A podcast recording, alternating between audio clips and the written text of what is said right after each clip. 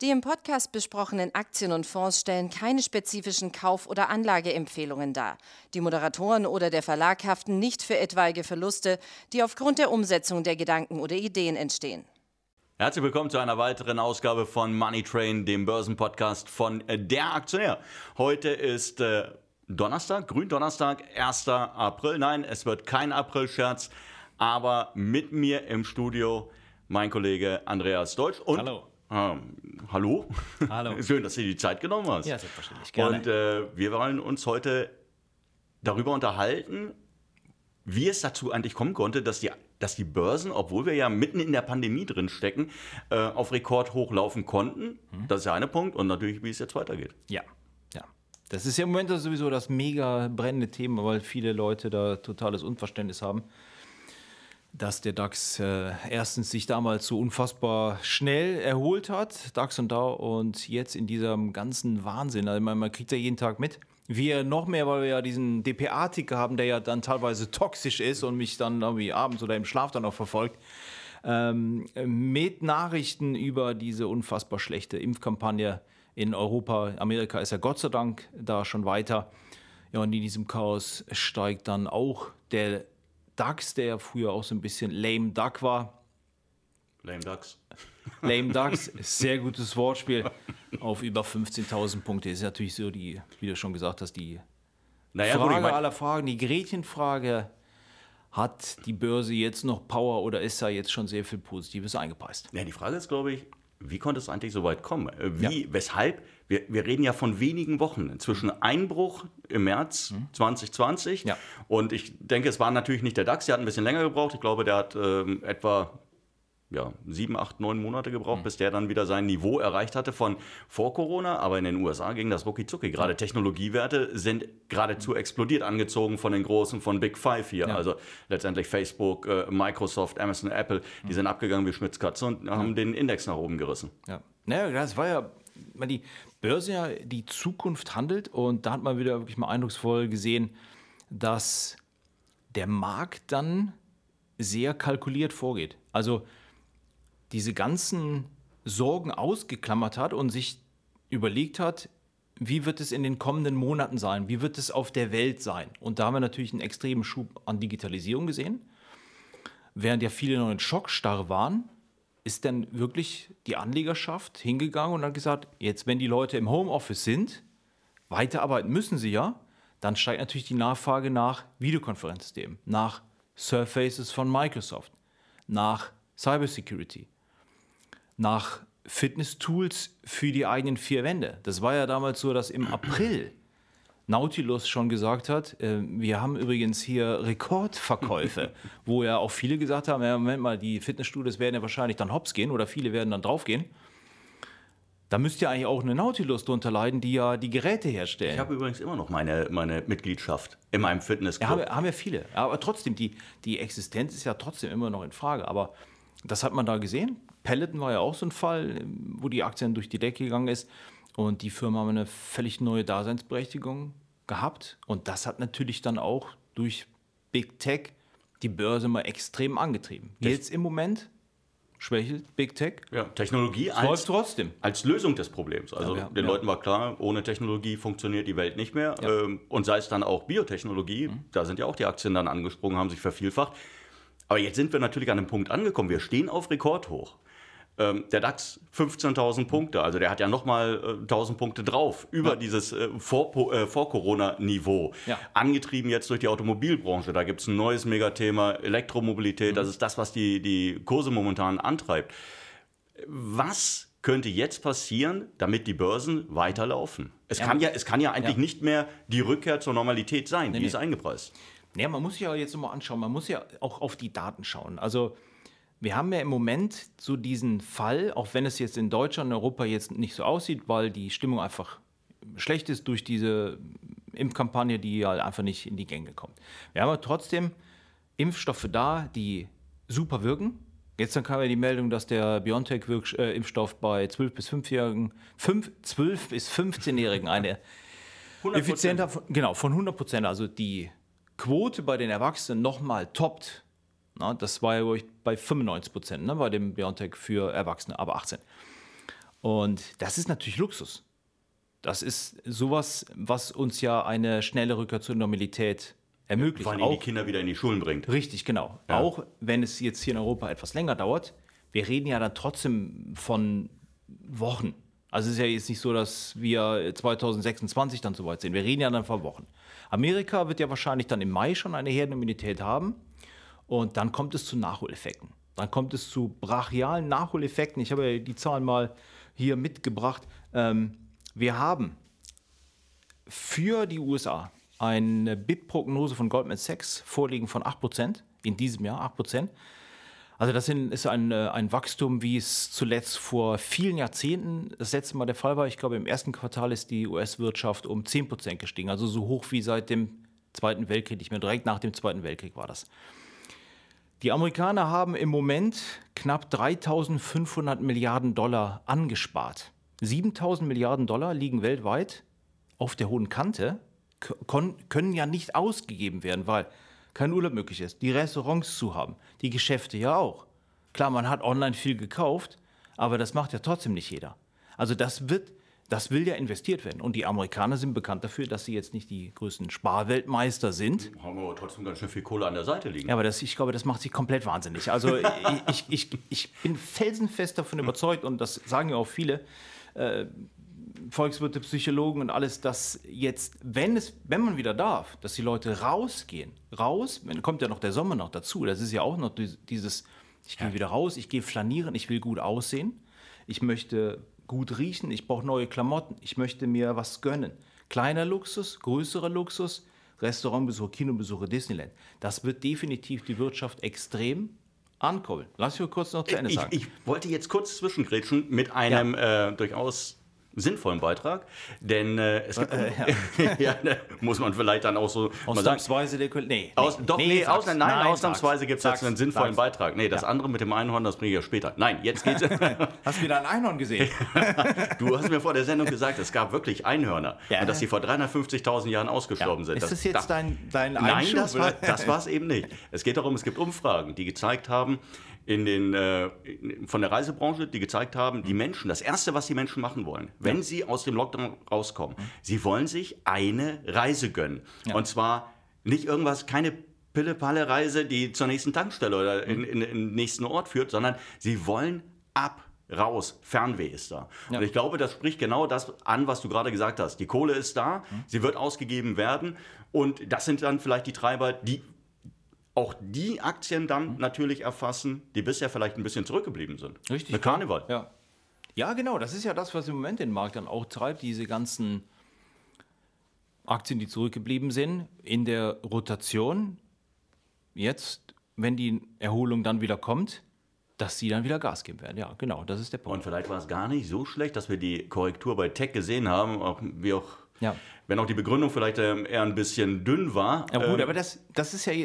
Aber Dieses haben ja Thema, die, da müssen wir später nochmal drauf Nein, kommen, aber ne? das wäre ja. wär ja gut, wenn, Ja. oder das ist ja gut, denn wenn wir tatsächlich jetzt davon ausgehen, dass es so eine, eine, diese Nachholeffekte gibt und dass die, die Anleger dann wieder sehen, ah, okay, Börse, könnte Mhm. ja funktionieren und dann die Bewertungen von Tech runtergekommen sind, da hast du natürlich an, du schaust dir die Aktien an, denkst, oh, da könnte Mhm. man einsteigen, da könnte man einsteigen und äh, steht nicht irgend, äh, überall jemand an der Ecke, der sagt, aber die Bewertungen sind viel zu hoch. Richtig, genau. Aber Bewertung ist auch wieder so ein Thema. Wir haben ja mehrere Themen, die, die, die gespielt werden, die manchem noch Sorgen machen, wenn man sich so im, im, im Umfeld umhört. Und dann kommt es ja oft so, ja, kann ich denn jetzt überhaupt noch kaufen? Also die, die, viele Leute ticken ja immer so, wenn, wenn es gecrasht hat, dann sagen sie ja, um Himmels Willen, da kann ich ja jetzt nicht in das Ja. fallende Messer reingreifen. So, jetzt ist der, die Börse auf Rekord, dann heißt es, nee, jetzt brauche ich auch nicht mehr kaufen. So. Okay, aber wir haben ja jetzt wirklich hier in dem Podcast dann nochmal die Zahlen dabei. So, wir haben das Wirtschaftswachstum schon gehabt, außergewöhnlich stark. Wir haben das Thema Inflation. Wir haben, ich habe das nochmal nachgeschaut, seit, also es wird ja jetzt immer angeführt hier, wenn die Notenbanken die Märkte vollpumpen mit Geld, dann geht die Inflation natürlich hoch, dann werden im Umkehrschluss die Leitzinsen dann mal wieder angehoben, was schlecht ist für die erste Klasse Aktien, prinzipiell. Im Grunde pumpen die Notenbanken seit der Finanzkrise 2008 Unmengen Ununterbrochen. Un, genau, ununterbrochen und Unmengen in den Markt, in die Märkte. So, Inflation in Deutschland seit 2011 einmal über 2%. Ganz kurz, 2,1%. Ja. So. In USA wird geschätzt, Moment, ich habe es hier, Inflation bis 2025. Der Internationale Währungsfonds schätzt, was glaubst du, welche Inflation wird für Ja, Amerika? vermutlich so um die Zielrendite, also um den Zielwert 2% irgendwo in 2,1, 2,1, maximal 2,2% Das Prozent. ist das, was die Fed ohnehin anstrebt. Richtig, genau. Also da gibt es überhaupt keinen Grund, da in Panik zu äh, geraten, dass die Notenbanken da umsteuern müssen. Und das macht natürlich auch die, an, die Asset-Klasse, die ja jetzt im Moment oder jetzt in den letzten Wochen also ein bisschen gehypt worden ist, Anleihen auch nicht besonders attrakti- attraktiv. Wir hatten ein Interview drin mit äh, Simon Westendorf von Star Capital. Ja. Peter E. Huber, ähm, der hat das für uns nochmal gesagt, äh, analysiert. Der geht davon aus, dass bei 2% für die 10-jährigen US-Bonds Schluss ist. Ja. Na? Also das ist, da ist definitiv dann seiner Meinung nach nicht mehr zu holen. Ja, das mag durchaus sein. Sehr wahrscheinlich Und dann vor allen Dingen, nicht ich meine, wir hätten das, das heißt ja für die Anleger da draußen, für die Zuhörer bedeutet das ja. Ja. Diese übergeordneten beiden großen Faktoren, auf der einen Seite die Notenbanken weltweit, die derartig viel Kapital in den Markt reinpumpen, auch mit ihren Anleihekaufprogrammen. Und auf der anderen Seite die Zinsen auf Rekord tief halten. Diese beiden großen Faktoren bleiben weiter in Kraft. Das ist Ja. das, was die Märkte in den vergangenen zehn Jahren getrieben hat. Ja, wenn wir jetzt mal von dem Pandemieausbruch dann äh, absehen, danach ging es ja eben wieder weiter. Es war ja trotzdem das Thema, es ist genügend Kapital vorhanden und es gibt keine Alternativen. Und das ist eigentlich auch äh, ein großer, gewichtiger Faktor, weshalb die Märkte weiterlaufen können. Richtig, genau. Es gibt keine ernstzunehmende Alternative. Wenn man sich den Goldchart anschaut, der scheidet einfach dann aus. Ist auch nicht groß genug, der Goldmarkt. Also wenn jetzt alle Bewegt anfangen. Gold zu kaufen. Bei Bitcoin ist es ja genau das Gleiche. Also Bitcoin ist hochspannend, wird wahrscheinlich auch noch sehr stark steigen. Ja. Aber das ganze Geld, was da ist, das kann nicht in die ganzen Kryptowährungen Nein, fließen. dafür Also- wird es nicht ausreichen. Richtig. Und deswegen bleibt da als Alternative nur die Aktien. Wir haben aber noch einen Punkt. Du hast Oh. es eher angesprochen eben. Die Techs. Die Ja. Apple ist in dem Jahr die schlechteste Aktie im Dow Jones mit minus 10 Prozent. Aber die Märkte laufen weiter. Jetzt kann man ja sagen, äh, hat Tech die beste Zeit schon hinter sich? Nein.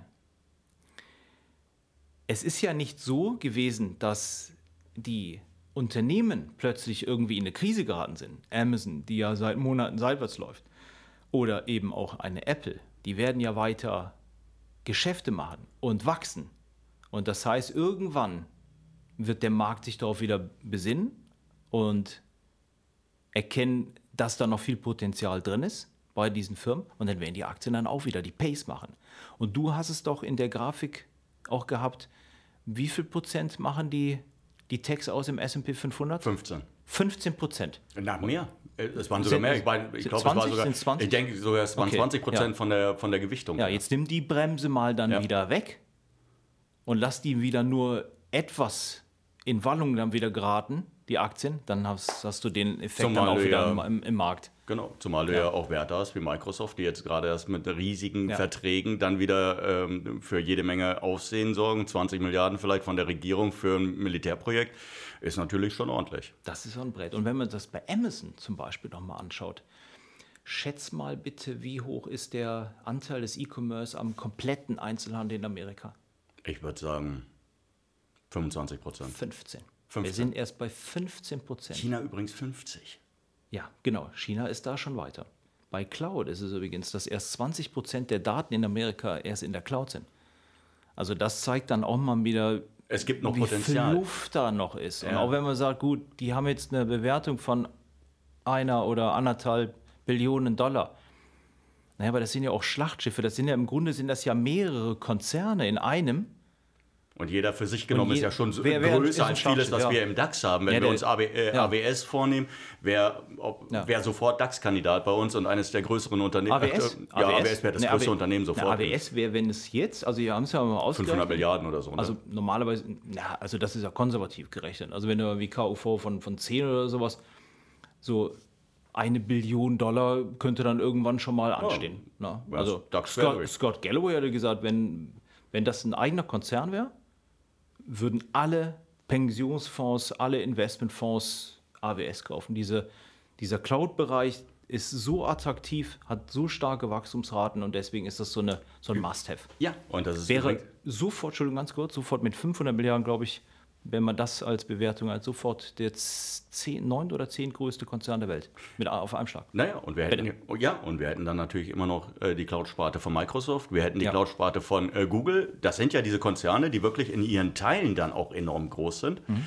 Also in der, in der, Gesamtheit natürlich, aber in ihren Teilen eigentlich noch viel größer. Facebook mhm. mit Instagram ähm, und WhatsApp. Wenn die anfangen, für WhatsApp Geld zu äh, verlangen, dann wird es richtig spannend für den Konzern. Aber mhm. gut, ja, wo geht's weiter? Wo geht's hin? Ja, genau, das, ist ja, das ist, ja die, genau. ist ja, die, Frage, ne? Eingangs gestellt. Wo geht's weiter? Äh, wie geht's weiter über den Sommer? Eher ruhig oder glaubst du, dass wir uns äh, direkt weiter nach oben arbeiten? Also kurzfristig, ich glaube schon, dass das Sentiment einfach so stark ist im Moment und wo wir Neues hochgesehen haben, glaube ich, da auch Anschlusskäufe. Also kurzfristig definitiv auch bullish. Aber interessanter ist natürlich, dass auch für die Leute, die jetzt Aktien kaufen, wie es langfristig wird. Da ist sehr interessant, was Peter Huber ausgerechnet hat.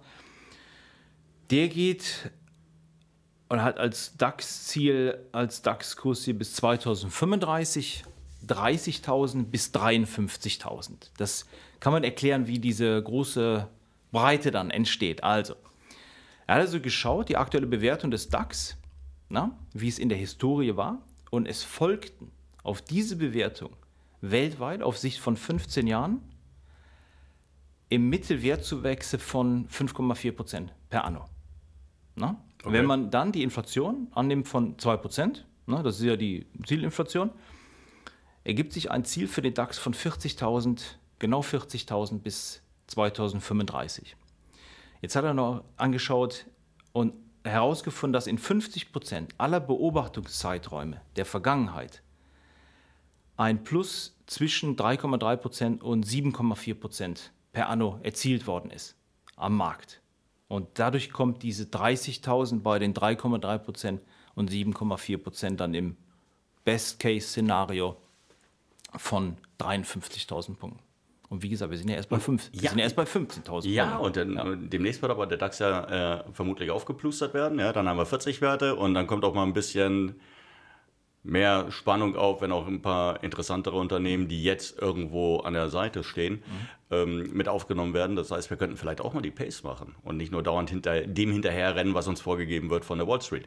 Na gut, also wir gehen von weiter steigenden Kursen aus. Mhm. Ähm, Technologie bleibt für uns weiter ein Thema, überhaupt gar keine Frage. Ne? Die spannendsten davon gibt es im Aktionär. Ja, klar. ja, oder ja. auch bei, bei uns auf der Seite. Ähm, haben wir wieder was gelernt?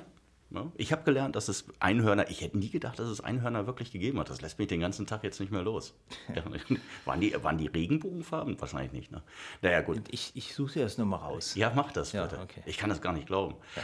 Aber gut, ähm, dir danke ich auf jeden Fall, dass du da warst, dass Sehr du dir die Zeit genommen hast. Wir hoffen, ähm, es hat dir ein bisschen Spaß gemacht und wir melden uns dann natürlich äh, zu gegebener Zeit hier wieder. Wünschen Ihnen erstmal frohe Osterfeiertage. Ja. Bis dahin. Tschüss. Ciao.